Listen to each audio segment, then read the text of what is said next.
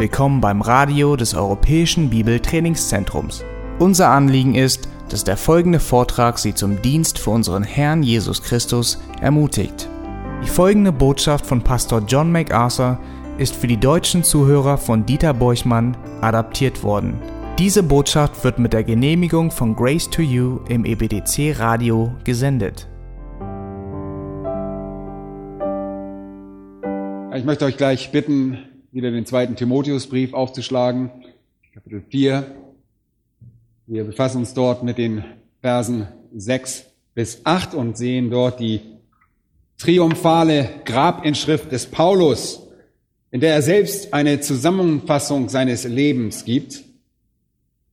Wir beschäftigen uns jetzt schon die dritte Woche damit und damit beenden wir auch dieses Thema, aber nächsten Sonntag beenden wir noch den Brief komplett, beziehungsweise das Kapitel 4. Nun, als Christen sind wir uns wohl alle bewusst, dass Gott ein Gott großer Barmherzigkeit ist. Er hat Gnade zur Errettung für unwürdige Sünder gegeben. Und darüber hinaus gibt er uns Barmherzigkeit für dieses gegenwärtige Zeitalter und auch für die Ewigkeit. Und wir erfahren, dass Gott nicht nur ein Gott der Gnade ist, sondern auch ein Gott von großzügiger unglaublich überströmender Barmherzigkeit.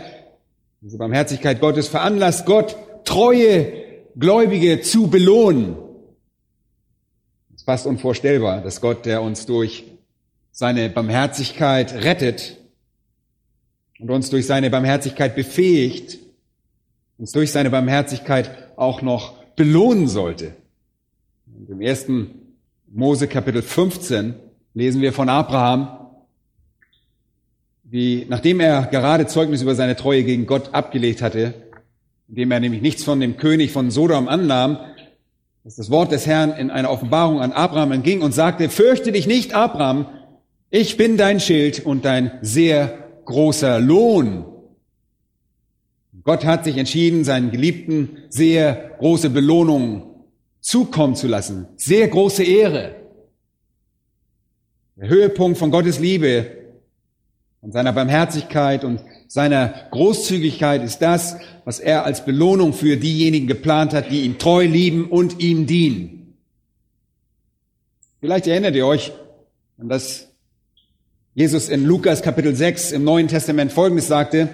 Da heißt es, glückselig seid ihr, wenn euch die Menschen hassen und wenn sie euch ausschließen und schmähen und euren Namen als einen lasterhaften verwerfen, um des Menschensohnes willen. Freut euch an jenem Tag und hüpft. Und hüpft. Und wollt ihr wissen warum?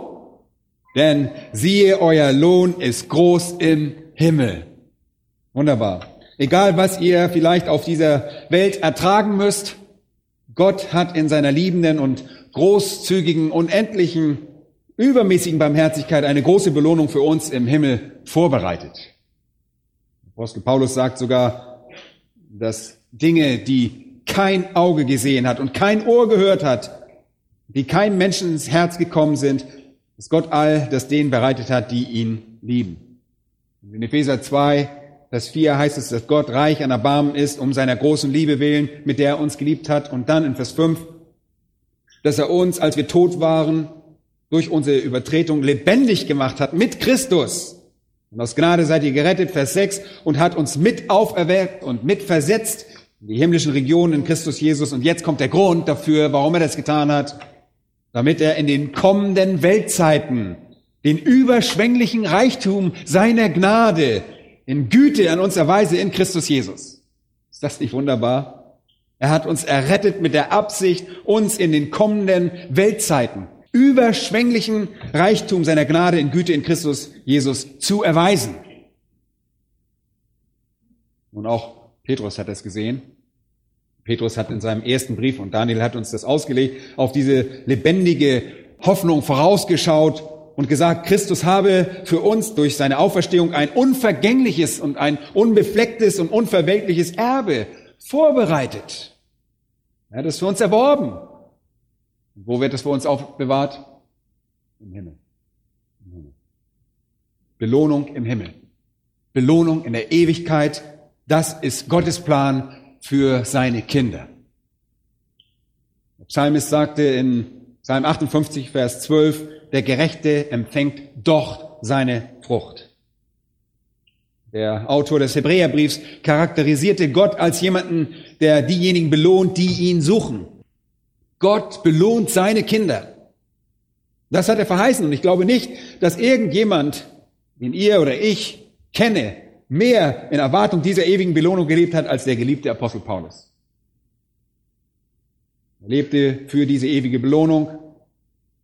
Was er in seinem irdischen Leben anhäufen konnte, war ihm völlig egal. Es war ihm völlig egal. Er sagt in Philippa 3, ja wahrlich, ich achte alles für Schaden, für Dreck, für Unrat jage auf das Ziel zu, den Kampfpreis der himmlischen Berufung Gottes in Christus Jesus. Er sagte, nichts von all diesen Dingen auf dieser Welt, nichts davon ist mir teuer, nicht einmal mein eigenes Leben. Ich will einfach nur Gottes Werk verrichten und von seiner Hand das empfangen, was er für mich vorbereitet hat. Irdische Dinge waren für Paulus vollkommen nebenwirkend.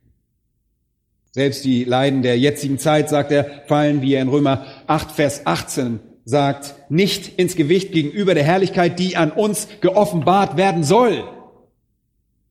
Da ist noch eine, diese wunderbare Aussage, die er gegenüber den Korinthern macht, im zweiten Korintherbrief, Kapitel 4 und Vers 17, da heißt es, denn unsere Bedrängnis, die sehr schnell vorübergehend und leicht ist, verschafft uns eine ewige und über alle Maßen gewichtige Herrlichkeit, da wir nicht auf das Sichtbare sehen, sondern auf das Unsichtbare.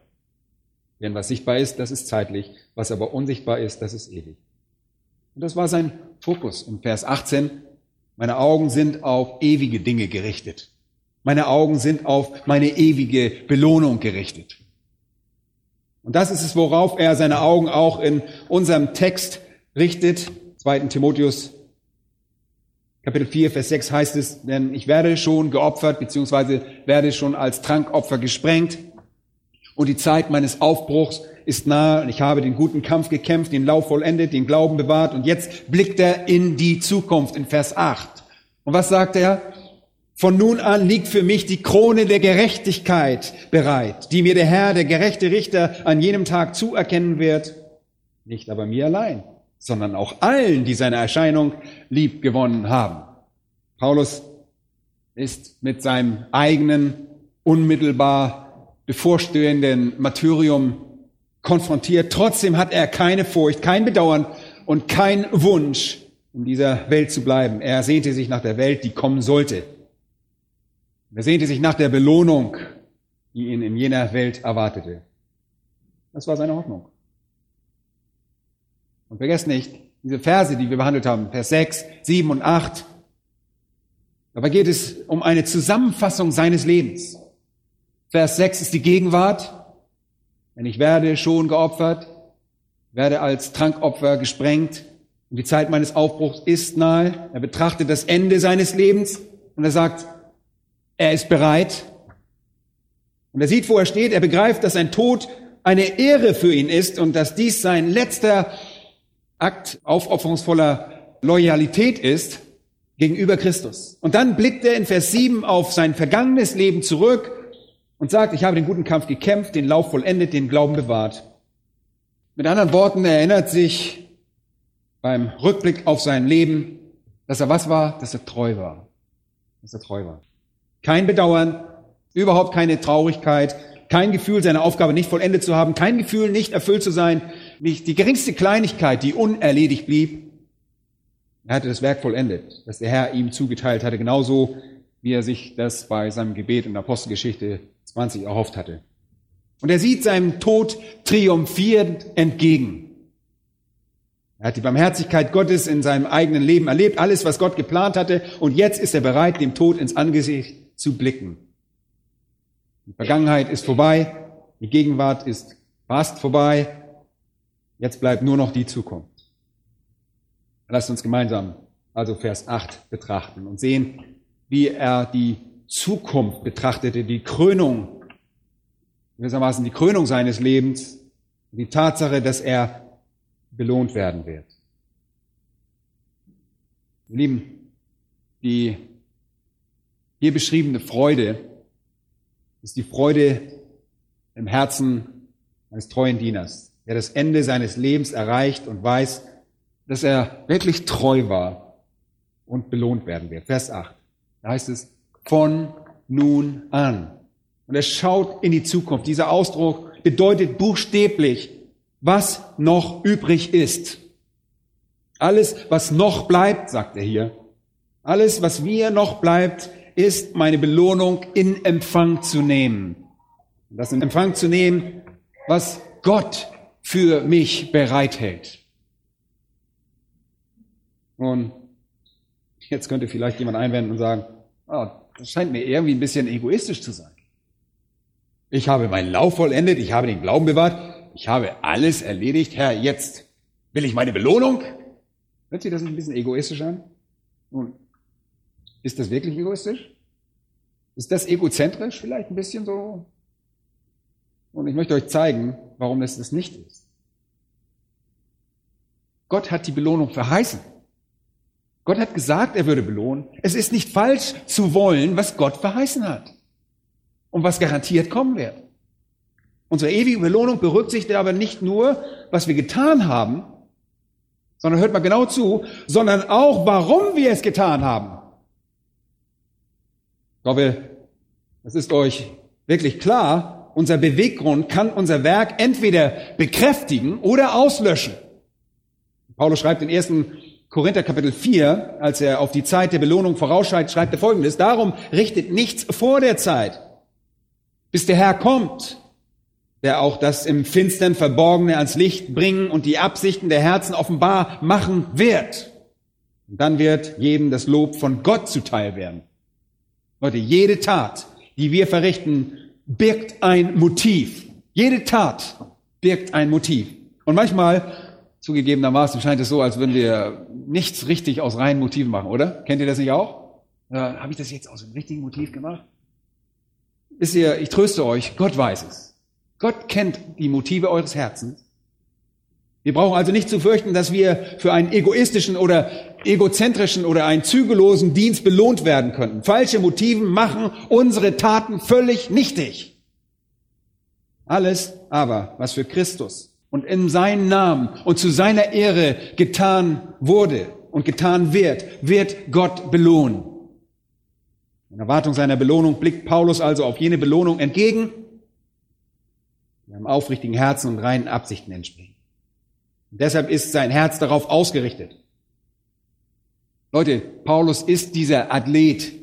Er ist dieser Ringer und der Boxer, der den Kampf gewonnen hat. Er ist dieser Läufer, der diesen Lauf gewonnen hat, dieses Rennen gewonnen hat. Und jetzt blickt er auf die Schiedsrichtertribüne und wartet auf die Verkündigung einer Siegerkrone und darauf, diese zu empfangen. Leute, es gibt überhaupt nichts an diesen Worten auszusetzen. Seine Bemühungen waren würdig und der gerechte Richter wird ihn entsprechend belohnen, ohne einen Fehler zu machen. Also sieht er seiner Zukunft entgegen. Und dann sagt er, Vers 8, liegt für mich, Punkt, Punkt, bereit, liegt für mich bereit. Das Wort bedeutet sicher weggelegt oder hinterlegt. Dieser Begriff wurde unter anderem für Sportlerauszeichnungen verwendet. Paulus bleibt damit also bei seinen sportlichen Analogien. Und er sagt, bei Gott ist eine Belohnung für meinen Dienst sicher. Sicher für mich hinterlegt, sicher aufbewahrt. Und das steht im Präsens, in der Gegenwart. Man könnte auch lesen, alles, was jetzt noch übrig ist, ist das, was für mich hinterlegt wird. In gewissem Sinne befand er sich immer noch in diesem Prozess, diese Belohnung anzuhäufen. Er war ja noch nicht tot. Er war immer noch am Leben und diente dem Herrn noch immer. bei der Betrachtung seiner Belohnung beschreibt er sie eigentlich sehr, sehr generell, also sehr allgemein, ohne Details, ohne diese Einzelheiten, aber ihr sollt trotzdem verstehen, was damit gemeint ist. Und das wird wirklich sehr hilfreich sein für uns, wenn wir das verstehen. Wie nennt er diese Belohnung? In Vers 8 sagt er, von nun an liegt für mich sicher in der Gegenwart Gottes hinterlegt die Krone bereit oder ein Kranz. Das griechische Wort hier ist Stephanos, das verwendet wird. Es bezieht sich auf einen Kranz. der jemanden auf den Kopf gesetzt wird und der in der Regel wie eine Girlande gewoben wird aus ein, irgendeiner Pflanze. Ist übrigens dasselbe Wort, das auch in Matthäus Kapitel 27 und Vers 29 verwendet wird, um die Krone aus Dornen zu beschreiben, die unserem Herrn auf den Kopf gesetzt wurde. Das Wort Diadema oder Diadem im Deutschen, das sich auf die Krone eines Königs bezieht, wird hier nicht verwendet. Es wird nicht verwendet. Dieser Kranz, dieses Ding also aus irgendeiner Pflanze gewoben, im Falle von Jesus einer dornigen Pflanze, war ein Kranz, der einer Person aufgesetzt würde, um diese zu ehren. Wurde zum Beispiel für einen Magistrat verwendet, der sein Amt in der Regierung beendet hatte und sich jetzt zurückzog. Aus diesem Anlass gab es eine besondere Feier zu Ehren seiner Pensionierung man setzte ihm einen Kranz aus Lorbeeren auf als Symbol seines treuen Dienstes. Wann immer es etwas Besonderes zu feiern gab, setzte man dem Ehrengast einen Lorbeerkranz auf. Als Hinweis auf seine Würde und die Ehre, die man ihnen bei dieser Feier zuteil lassen würde. Manchmal, wenn Menschen damals in den Tempel gingen, um dort heidnische Götter anzubeten, setzten sie sich oft selbst eigene Kronen, eigene Kränze auf den Kopf, als Hinweis auf ihre eigene Würde und Ehre, die sie ihrer Meinung nach übernahmen, wenn sie in die Gegenwart einer Gottheit kamen. Diese Kränze wurden somit also für Feiern und besondere Ehrung verwendet. Von allen Dingen aber wurde diese Kränze mit sportlichen Wettkämpfen in Verbindung gebracht. Und der Gewinner eines großen Wettkampfs würde solch eine Girlande um seinen Kopf erhalten, würde ihm aufgesetzt bekommen. Im 2. Timotheus Kapitel 2 und Vers 5 spricht Paulus über den Sportler, der sich am Wettkampf beteiligt, um den Preis zu gewinnen. Und dieser Preis wäre öffentliche Ehre.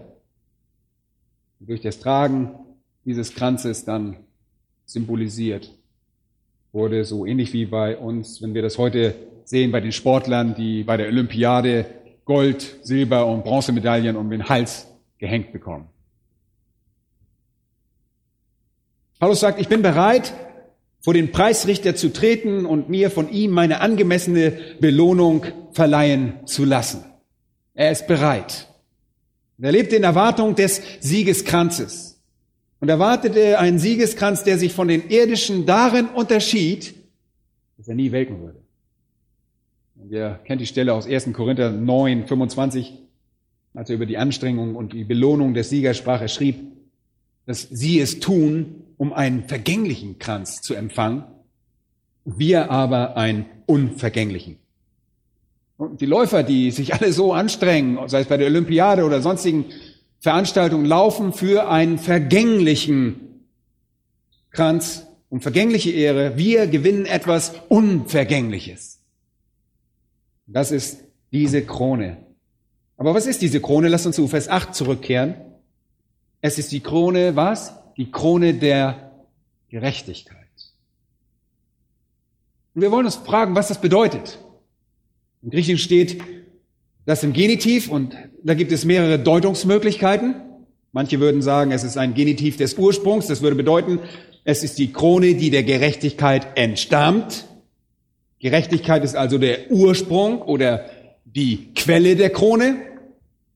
Das bedeutet, es ist die Krone, die mir für meine Gerechtigkeit verliehen wird, die Krone, die von unserer Gerechtigkeit herrührt. Und das bedeutet, es ist also etwas, was aufgrund unserer eigenen Gerechtigkeit uns gegeben wird. Aber linguistisch gesehen ist das zwar möglich, also rein sprachlich gesehen ist das möglich, aber es steht nicht wirklich im Einklang mit dem Wesen und Charakter und mit der Demut von Paulus. Außerdem würde es die Krone gar nicht definieren.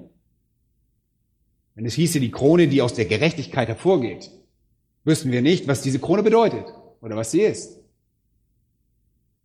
Nun, es gibt hier einen besseren Verständnisansatz, nämlich den, diesen Genitiv als einen erklärenden Genitiv zu sehen. Das ist wirklich eine sehr häufige Form des Genitivs im Griechischen.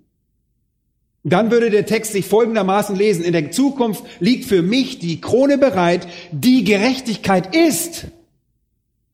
Krone, die die Gerechtigkeit ausmacht, die die Gerechtigkeit ist. Ich glaube, dass es genau so gemeint ist. Und deshalb bevorzugen wir auch diese Interpretation. Warum tun wir das? Weil ich glaube, dass das erwartet wird, wenn man zu Christus kommt, oder? Wisst ihr, was im Matthäus-Evangelium Kapitel 5, Vers 6 steht? Als Jesus denjenigen charakterisiert, der zu wahrem Glauben kommt, sagt er Folgendes. Glückselig sind die nach Gerechtigkeit hungern und dürsten, denn sie sollen satt werden. Satt womit? Womit sollen sie satt werden? wonach sie hungern und dürsten. Diejenigen, die nach Gerechtigkeit hungern und dürsten, werden sich an Gerechtigkeit laben können. Ich glaube deshalb, dass es die Krone des Lebens ist für einen jeden Gläubigen. Ich glaube, dass es zwei Dinge gibt, die ein Gläubiger einschließlich Paulus anstrebt. Erstens ist es die Gegenwart Gottes und zweitens die Abwesenheit von Sünde. Und deshalb sieht der Christ auf den großen Lorbeerkranz seines Lebens, der in Gerechtigkeit besteht, in der Abwesenheit von Sünde, jener lebenden Realität, die so tief in unserem Fleisch verankert ist. Und obwohl uns die Gerechtigkeit zugerechnet worden ist oder war, als Christus für uns zur Gerechtigkeit geworden war, und obwohl wir als Christen praktische Gerechtigkeit haben, wird es auch in Römer 6, wo er, der Christ einst ein Sklave der Sünde war, zum Sklaven der Gerechtigkeit geworden war, so haben wir doch dennoch keine vollkommene Gerechtigkeit. Wir haben noch keine vollkommene Gerechtigkeit. Ja, die Gerechtigkeit Christi wurde uns bei unserer Errettung zugerechnet. Stimmt das?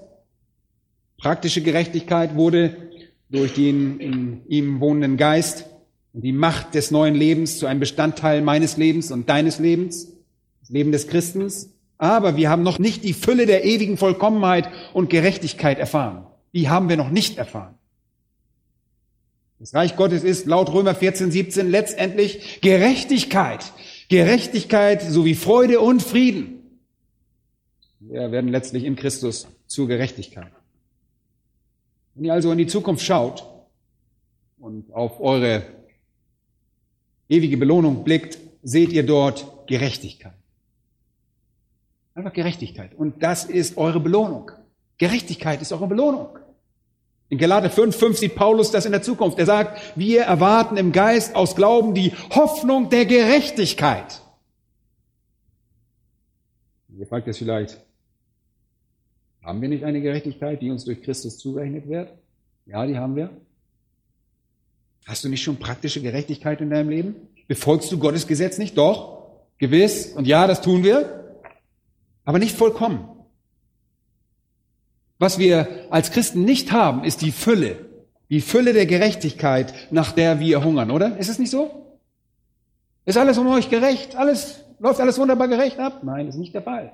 Jeder wahre Gläubiger sehnt sich nach wahrer und vollkommener Gerechtigkeit. Ich glaube, Petrus verstand das, als er in 2. Petrus Kapitel 3, Vers 13 sagt, als er auf den neuen Himmel und die neue Erde vorausschaut, sagt er, wir erwarten aber nach seiner Verheißung neue Himmel und eine neue Erde, in denen Gerechtigkeit wohnt. Oh, wie wir uns danach sehen. Gerechtigkeit. Die Abwesenheit von Sünde. In der Offenbarung lesen wir, dass es überhaupt keine Ungerechtigkeit mehr geben wird. Überhaupt keine. Alle Lügner, alle Zauberer, die mit Gräueln befleckten, werden außerhalb sein. Der Himmel wird vollkommene Gerechtigkeit sein. Paulus betrachtet also die Belohnung für sein Leben, die in ewiger Gerechtigkeit besteht. Das hört sich für mich sehr wunderbar an. Ich hoffe für euch auch. Ich vertraue darauf, dass sich das für euch auch wunderbar anhört. Die Abwesenheit von Sünde. Wow. Die Gegenwart Gottes nie wieder in Versuchung zu geraten. Oh, preis den Herrn. Nie wieder einen bösen Gedanken zu haben, nie wieder ein böses Wort zu haben, nie wieder ein böses Wort. Stellt euch das mal vor. Oh, das wollen wir alle gleich sofort jetzt haben. Nie wieder etwas ungetan zu lassen, was wir hätten tun sollen. Absolute und ewige Gerechtigkeit. Das ist es, wonach sich Paulus auch gesehnt hat. Der größte Kampf, den er in seinem Leben ausgefochten hat, war nicht der Kampf gegen irgendwelche Ehelehrer oder Dämonen oder Satan. Der größte Kampf des Paulus, den er je ausfechten musste, war der gegen was? Gegen die Sünde. Den kennen wir auch. Unser Verdruss in diesem Leben hängt mit der Tatsache zusammen, dass wir versuchen, erfolgreich gegen jene außerhalb von uns anzukämpfen und gleichzeitig ständig gegen das ankämpfen zu müssen, was in unserem Leben steckt. Das kannte Paulus genauso wie du und ich. Und er sehnte sich deshalb einfach nach dieser ewigen Gerechtigkeit. Der Kampf war ein Kampf, an dem er beteiligt war und der Wettlauf war anstrengend und er lief ihn selbst. Und während er versuchte, das kostbare Gut des Glaubens zu bewahren, musste er gegen seinen eigenen gefallenen Zustand und sein eigenes sündiges Herz kämpfen. Er musste kämpfen, damit er dem Wort Gottes treu blieb. Das ist der Kampf, den du und ich auch kämpfen. Paulus war zermürbt. Er war einfach fertig. Er war am Ende von all dem. Es war vorbei und er wollte endlich ewige Gerechtigkeit.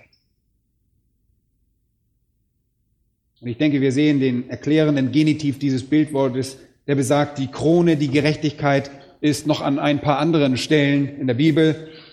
Zum Beispiel in Jakobus Kapitel 1 und Vers 12, da heißt es, glückselig ist der Mann, der die Anfechtung oder die Prüfung erduldet, denn nachdem er sich bewährt hat, wird er, und hier folgt wieder dieser erklärende Genitiv, die Krone des Lebens empfangen, welche der Herr denen verheißen hat.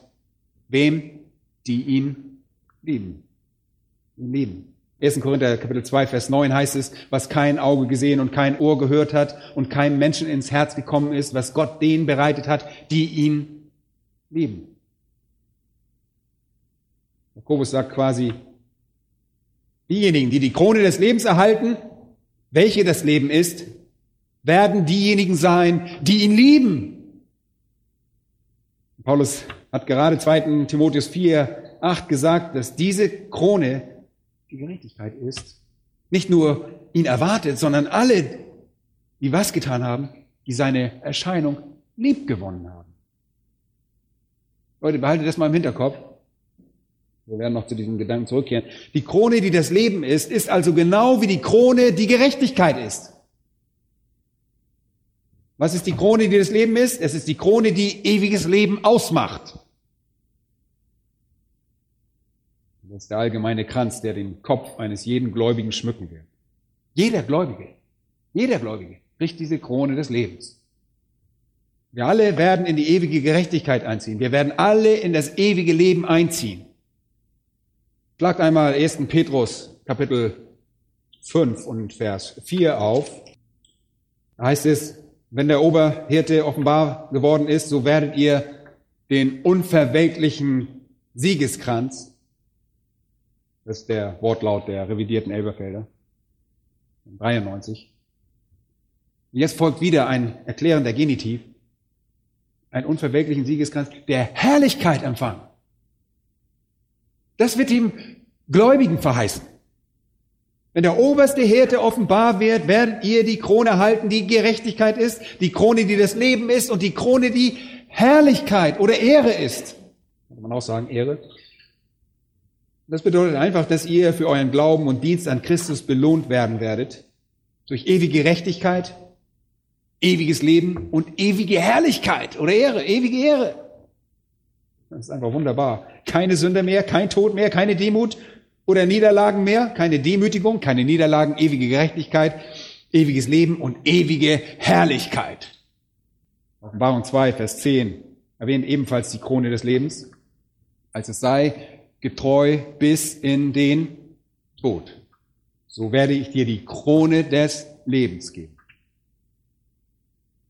Ihr Lieben, wir, wir reden hier nicht von einer spezifischen, funkelnden, metallenen oder steinernen Krone, die uns hier aufgesetzt wird, die euch in der Ewigkeit irgendwo mal auf den Kopf gesetzt wird und die ihr dann für immer tragt und dann sagen könnt, hm, guck mal, guck mal da oben, was ich mir ergattert habe. Wir reden hier von ewiger Gerechtigkeit. Wir reden hier von ewigem Leben und von ewiger Herrlichkeit. Ebenso in der Zeit, als die Bibel geschrieben wurde, ein Mensch, der geehrt wurde, jenen Lorbeerkranz als Ausdruck des Respekts, der Liebe und des Wunsches eines anderen, ihn zu erheben, trug, so werden wir für immer ewige Gerechtigkeit, ewiges Leben und ewige Herrlichkeit tragen. Das als Zeichen von Gottes Wunsch. Seiner Liebe und Barmherzigkeit entstammt uns für immer und ewig in seiner Gegenwart zu erheben. Leute, das ist eine wunderbare Wahrheit. Ich könnte ohne diese Wahrheit nicht leben. Wenn ich wüsste, dass es kommen würde, würden wir manches Mal verzweifeln. wenn ihr über eure ewige Belohnung nachdenkt, gibt es dafür in der Schrift also mehrere Bezeichnungen. Ewige Gerechtigkeit, ewiges Leben, ewige Herrlichkeit. Und sie wird beschrieben als bei Christus sein, das Angesicht Gottes zu erblicken, die Herrlichkeit Christi zu erblicken, mit Christus verherrlicht zu werden, mit Christus zu herrschen, für immer und ewig regieren, gemeinsame Erben mit Christus zu sein, alle Dinge erben. All das sind Umschreibungen. Diese Belohnung wird beschrieben als ein Erbe der Heiligen im Licht. Sie wird beschrieben als so leuchtend wie die Sterne, als ewig leuchtendes Licht, als in die Freude des Herrn einziehen, als ewige Ruhe, als Freude in Fülle, als der Kampfpreis der himmlischen Berufung Gottes, als Schatz im Himmel und so weiter und so fort als ewige und gewichtige Herrlichkeit. All das bezieht sich auf dieselbe Sache. Ewige Gerechtigkeit, ewiges Leben, ewige Herrlichkeit. Das ist es, wonach Paulus gesucht hat. Er wollte, was Gott ihm verheißen hatte, wollte die Abwesenheit der Sünde, die Abwesenheit vom Tod, Abwesenheit von Demütigkeit. Er wollte Gerechtigkeit. Er wollte Leben und Herrlichkeit für immer und ewig. Was für eine Hoffnung. Und das war es, was für ihn hinterlegt worden war.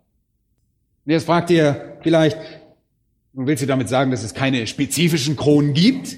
Willst du damit sagen, dass es keine spezifischen Belohnungen für meinen Dienst gibt? Nein, das will ich nicht. Aber hier wird es einfach nicht erwähnt. Aus anderen Schriftstellen wird ersichtlich, dass es auch eine Zeit geben wird, wenn wir bestimmte Belohnungen erhalten.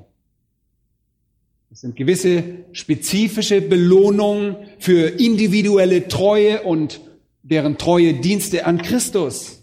Treue im Dienst. Und diese Belohnungen gehen über diese allgemeinen Belohnungen, die hier in diesem Text beschrieben werden, hinaus.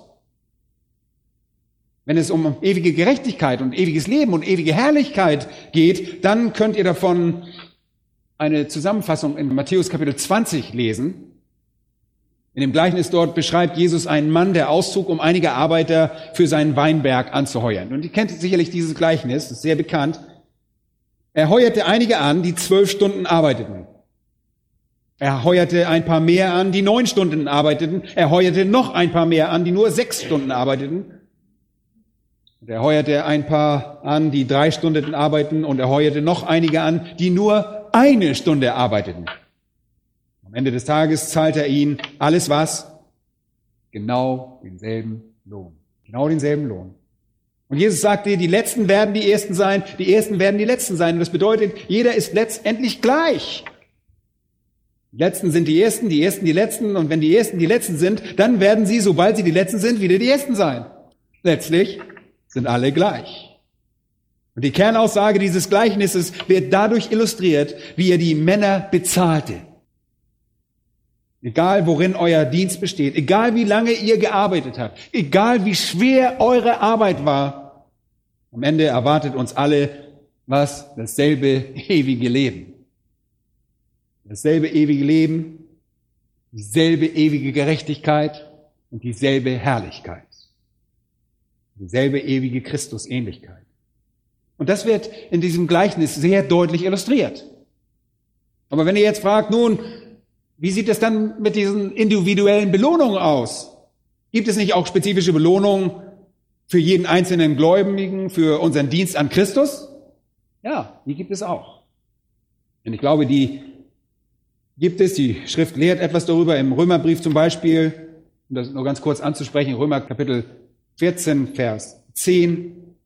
heißt es, dass wir alle vor dem Richterstuhl Gottes erscheinen müssen. Und dann Vers 12, dass jeder von uns für sich selbst Gott Rechenschaft geben wird. Wir werden also, wie es in Vers 11 heißt dort, das Knie beugen und Gott preisen. Und hier geht es ganz spezifisch um das Gericht für Gläubige. Sehr wichtig. Es geht um das Gericht für Gläubige, bei dem wir vor dem Herrn erscheinen. Er wird unsere Werke beurteilen. Wir alle werden ewiges Leben, ewige Gerechtigkeit, ewige Herrlichkeit haben. Aber er wird diesen Dienst individuell beurteilen. Und jeder von uns wird Rechenschaft für seinen Dienst ablegen. In 2. Korinther 5.10 wird da unser Verständnis noch ein wenig erweitert. Da heißt es, denn wir müssen vor dem Richterstuhl des Christus offenbar werden. Das ist genau derselbe Gedanke wie das, was wir in Römer 14 lesen, im Richterstuhl Gottes, denn Christus ist Gott. Und ich glaube sogar, die Schlachter hat, glaube ich, sogar Richterstuhl Christi da drin. Das ist eine Textvariante. Jeder Einzelne kann eine Belohnung für seine Werke im Leib erhalten, je nachdem, ob er das, was er getan hat, was ist, gut oder faulos, nutzlos. Das heißt es. Es ist nicht gut oder böse, es ist wirklich nicht böse, wie das Wort kakia oder kakos andeuten würde, sondern nutzlos oder ohne Wert, weil es dort zu dem Zeitpunkt, wo wir vor dem Richterstuhl Jesu Christi stehen, nicht mehr um Sünde geht. Denn es gibt keine Verdammnis mehr für die, welche in Christus Jesus sind. Römer 8, Vers 1. Wir ziehen nicht vor den Richterstuhl Christi, um für unsere Sünden bestraft zu werden oder damit unsere Sünden bloßgestellt werden. Dort gibt es keine Sünde. Die Sünde wurde bereits getilgt. Und zwar wo? Am Kreuz wird nicht mehr ein Thema vor dem Richterstuhl Jesu Christi sein. Deshalb ist der Richterstuhl kein Ort der Verdammnis. Der Bema, wie er auch genannt wird, ist kein Ort der gerichtlichen Verurteilung. Die Sünde wurde bereits getilgt. Ich glaube nicht, dass es dort überhaupt Sünde geben wird, denn für Gläubige ist Sünde etwas Vergangenes. Wurde in Christus abgelegt, die Sünde, er hat sie bezahlt. Es wird dort keine Sünde geben und sie wird nicht zur Sprache gebracht. Es gibt nur Beurteilung des Dienstes des Gläubigen, um zu unterscheiden, ob etwas gut ist oder ob etwas nutzlos war. Die Grundlage der künftigen Belohnung wird der Dienst sein, der in diesem Leben, in dem wir jetzt stehen, erbracht wurde. Und es geht also nicht um das Böse. Vor dem Richterstuhl Christi wird entschieden, ob unsere Werke hoch geschätzt wurden oder nutzlos waren. Es geht nicht um Sünde, sondern um den relativen Wert unseres Dienstes an Christus. Und schlagt einmal bitte mit mir 1. Korinther Kapitel 3 auf. 1. Korinther Kapitel 3, eine wirklich wichtige Stelle, wenn nicht die wichtigste. In Vers 12 heißt es, dieses Ereignis beschrieben wird, heißt es, dass wir unser Leben auf Gold, Silber, kostbaren Stein, Holz, Heu und Stroh aufbauen können. Und ist irgendetwas von diesen Dingen böse? Ist Stroh böse? Oh, Stroh ist böse. Nein, natürlich nicht. Ist Holz böse? Nein. Ihr Wert ist lediglich relativ wertvoll oder wertlos. Kostbare Steine sind von unschätzbarem Wert. Gold ist wertvoll. Silber ist wertvoll. Holz ist nicht so wertvoll. Das Holz wird weggeworfen. Ihr habt sicherlich noch nie einen Schrotthaufen voller Gold und Silber gesehen. Aber ein Müllhaufen voller Holz habt ihr schon gesehen. Stroh und Heu sind beide nicht besonders wertvoll. Sie sind nicht böse oder schlecht. Sie haben nur keinen Wert. Er sagt hier also einfach, ihr gestaltet euer Leben und einige der Dinge, die ihr tut, sind Gold, Silber und kostbare Steine, während andere Holz, Heu oder Stroh sind. Und an dem Tag, an dem wir vor dem Richterstuhl Christi stehen werden, ihr Lieben, wird unser Werk offenbart werden. Der Tag wird es zeigen und dann kommt das Feuer ins Spiel. Das Feuer erfasst alles, was brennt. Was wird es sein? Stroh brennt, Holz brennt, Heu brennt. Der Rest dagegen nicht. Es ist also, was übrig bleibt. Und in Vers 14 heißt es, wir werden auf der Grundlage dessen, was verbleibt, was erhalten? Eine Belohnung. Hier wird uns der Herr also eine Belohnung gewähren, die über die allgemeine Gerechtigkeit und das ewige Leben und die allgemeine ewige Herrlichkeit hinausgeht. Und in Vers 15 heißt es, für die Dinge, die verbrennen, büßen wir unsere Belohnung ein, aber wir werden dennoch gerettet. Wir werden nur nicht die Belohnung haben, die wir hätten haben können. Was um alles in der Welt sind diese Belohnungen? Ich glaube, dass die Belohnung, die wir erhalten werden, unsere Fähigkeit zum Dienst und die Art unseres ewigen Dienstes sein werden. Habt ihr es verstanden? Ich sage es nochmal. Ich glaube, dass diese Belohnung die Fähigkeit zum Dienen und die Art unseres Dienstes, unseres ewigen Dienstes sein werden. Wir alle haben ewige Gerechtigkeit, wir alle haben ewiges Leben, wir alle haben ewige Herrlichkeit und ewige Christusähnlichkeit, aber wir werden in der Ewigkeit alle unterschiedliche Dinge tun. Die Dinge, die wir tun und der Bereich unseres Dienstes und die Art unseres Dienstes, unser Einflussbereich und die Art unserer gemeinsamen Herrschaft mit Christus werden durch die Treue unseres Dienstes hier auf Erden bestimmt werden. Die Krone der Gerechtigkeit, die Krone des Lebens und die Krone der Herrlichkeit erhaltet ihr schon allein aufgrund eures Glaubens. Eure Rettung. Aber der Rest, diese Belohnung ist die Folge eures treuen Dienstes. Leute, versteht ihr das? Es gibt Dinge, die allgemein sind, die erhalten wir alle. Aber dieser Rest, dieser Belohnung ist die Folge eures treuen Dienstes hier auf Erden. Und wie ihr hier dient, die Art und das Ausmaß eures Dienstes, und eure Autorität und eure gemeinsame Herrschaft mit Christus für die gesamte Ewigkeit bestimmen. Offenbarung 22, Vers 3 heißt es, wir werden Gott dienen. In unserer Überzeugung gemäß wird die Art dieses Dienstes durch unseren Dienst hier auf Erden bestimmt. Im Matthäus-Evangelium findet ihr ein Gleichnis, in dem unser Herr uns verheißt, dass demjenigen, der in wenig treu war, viel gegeben wird. Viel, viel großartigerer Dienst, viel mehr Autorität. Und der Mann, von dem unser Herr sprach, der in wenig treu ist, wird auch einen größeren Verantwortungsbereich erhalten. Wenn dir wenig anvertraut bist und du mit dem wenig treu bist, wirst du einen größeren Verantwortungsbereich erhalten. Und in Lukas 12, Vers 42 redet der Herr über einen treuen Diener und sagt in Vers 42, glückselig ist der Sklave, den sein Herr, wenn er kommt, bei solchen Tun finden wird. Wahrlich, ich sage euch, er wird ihn über alle seine Güter setzen. Mit anderen Worten, wenn ihr treu seid, wenn ihr jetzt treu seid, während der Herr abwesend ist, wird er euch einen größeren Verantwortungsbereich übertragen, wenn er wiederkehrt. Wenn ihr treu seid mit dem, was er euch hier gibt, wenn ihr eure Gabe und euren Dienst und eure Chancen hier nutzt, dann werdet ihr in der Ewigkeit einen größeren Bereich haben, in dem ihr dienen könnt. Wir glauben, dass das die Belohnung sind. Wollt ihr wissen, worin wirklich die größte Freude in unserem Leben besteht? Was ist das? Dem Herrn zu dienen, oder? Es gibt nichts Schöneres, als dem Herrn zu dienen. Die größte Freude in der Ewigkeit wird darin bestehen, ihm zu dienen. Je größer unsere Gelegenheit ist, ihm in der Ewigkeit zu dienen, umso mehr würde uns das erfüllen. Und deshalb schreibt Johannes im 2. Johannes und Vers 8, seht euch vor, dass wir nicht verlieren, was wir erarbeitet haben. Das ist kostbar. Denn was wir hier tun, wird dadurch belohnt werden, dass Gott euch dort im Himmel für immer und ewig Dinge zugesteht. So kostbar ist es. Leute, Seid treu, damit ihr eure Belohnung, die ihr euch bereits verdient habt, nicht durch Schande oder Sünde verliert. Und wir werden gemeinsam mit Christus herrschen. In Offenbarung 2, 26 heißt es, dass er uns als Überwinder Vollmacht über die Heidenvölker geben wird. Nicht spannend? Oh, ist total spannend, finde ich. Wir werden gemeinsam mit Christus regieren. Wir werden gemeinsam mit Christus dienen und unser Herrschafts- und unser Dienstbereich, diese beiden werden durch unsere Treue hier auf Erden bestimmt. Der Herrschaft und Dienstbereich. Erinnert euch an den Mann, der das, was sein Herr ihm gegeben hatte, treu verwaltete?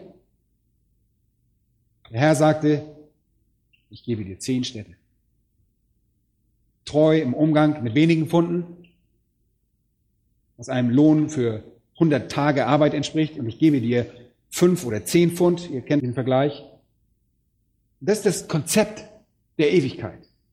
Wenn der Herr kommt, so heißt es in all diesen Gleichnissen, dann wird er dir, wenn du in allem, was du hattest, treu warst, mehr geben, mehr Dienst, mehr Verantwortung und mehr Autorität. Ich glaube, das wird unsere ewige und spezifische Belohnung sein. Im Allgemeinen ist es Gerechtigkeit, also die Krone der Gerechtigkeit, die Krone des Lebens und ewige Herrlichkeit, ewige Christusähnlichkeit, aber wir alle werden die Ewigkeit damit verbringen, Gott zu dienen und mit ihm herrschen.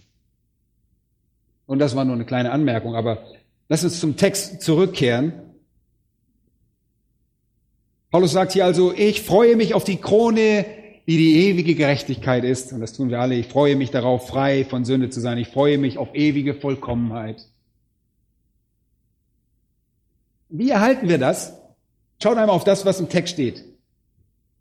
Die der Herr, der gerechte Richter, Der gerechte Richter. Was ist unser Herr? Er ist ein vollkommener Richter. Wer verleiht diese? Der gerechte Richter. Wisst ihr, dass er nie einen Fehler macht? Absolut niemals. Er macht nie einen Fehler bei der Beurteilung. Er ist definitiv besser als die Richter, die wir bei den Olympischen Spielen gesehen haben. Ein vollkommener Richter, der nie einen Fehler macht, der genau weiß, welche Leistung jeder Mensch erbringt und ob diese vollkommen oder unvollkommen ist. Und in welchem Ausmaß? Und Vers 1 heißt es, er ist der Richter über die Lebendigen und die Toten. Und Paulus sagt, an dem Tag wird der Richter, der in seinem Urteil vollkommen ist, apodidomi, mich entschädigen, mich belohnen.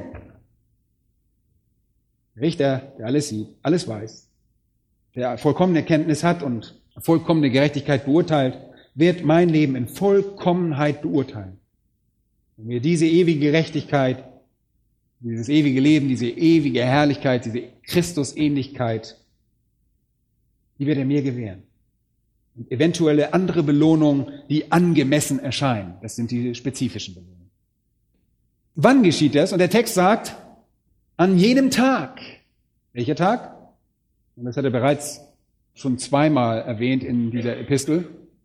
In Kapitel 1, Vers 12 hat er diesen jenen Tag erwähnt, auch in Kapitel 1, 18 und jetzt erwähnt er es zum dritten Mal. Das hat mit dem Tag des Richterstuhls Christi zu tun. Es ist die Zeit, wenn der Herr sein Volk zu sich ruft, um ihren Dienst zu beurteilen. Wann ist das? 1. Korinther 4, Vers 5 lesen wir, darum richtest es nicht vor der Zeit, bis der Herr kommt, der auch das im Finstern Verborgenen ans Licht bringen wird und die Absichten der Herzen offenbar machen wird. Und dann wird jedem das Lob von Gott zuteil werden, Ihr werdet eure Belohnung an jenem Tag erhalten, wenn der Herr kommt. Das ist die Ankunft des Herrn. Wenn der Herr für seine Kinder zurückkehrt, wenn der Herr für seine Erlösten erscheint, wenn der Herr kommt. Offenbarung 22 und Vers 12 heißt es, und siehe, ich komme und mein Lohn mit mir. Ich glaube, das geschieht unmittelbar nach der Entrückung der Gemeinde. Der Herr kommt und entrückt seine Gemeinde, nimmt uns fort und dann erhalten wir unsere Belohnung. Und jetzt fragt ihr vielleicht, einen Moment mal. Du hast gesagt, eine ewige Belohnung sei ewige Gerechtigkeit und ewiges Leben, ewige Herrlichkeit. Wenn wir bis zur Entrückung warten müssen, um das zu bekommen, was ist dann mit den Leuten, die jetzt schon tot sind? Nun, das war die Frage, die auch die Thessalonicher hatten. Da müsst ihr zu 1. Thessalonicher 4 gehen. Sie haben bereits ewige Gerechtigkeit und sie haben auch ewiges Leben und ewige Herrlichkeit aber sie haben auch noch nicht die ganze Fülle. Warum nicht? Weil sie ihren verherrlichten Leib noch nicht besitzen. Obwohl sie also ewige Gerechtigkeit und ewiges Leben und ewige Herrlichkeit besitzen, haben sie noch nicht das im ganzen Umfang, nicht ganz in der ganzen Fülle und ganz erlebt. Weil sie noch keinen verherrlichten Leib erhalten haben, der das uneingeschränkt ausdrücken kann.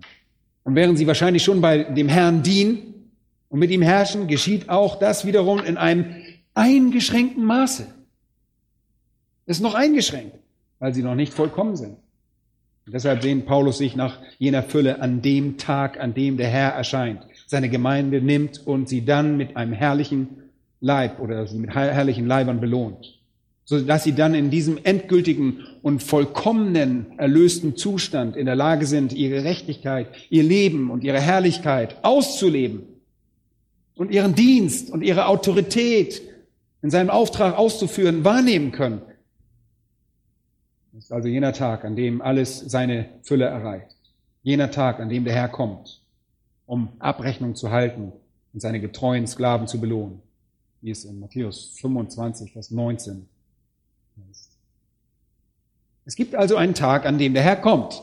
Und da warten wir drauf. Die Bibel sagt in 1. Thessalonicher, dass er die Gemeinde entrücken wird. Die Toten in Christus werden zuerst aufstehen. Das ist wir, die wir leben. Das geht von dieser Nahzeiterwartung aus, die auch schon die frühe Christenheit hatte. Die wir üblich bleiben, werden zusammen mit den Toten in Christus den, in den Wolken ihm entgegengerückt.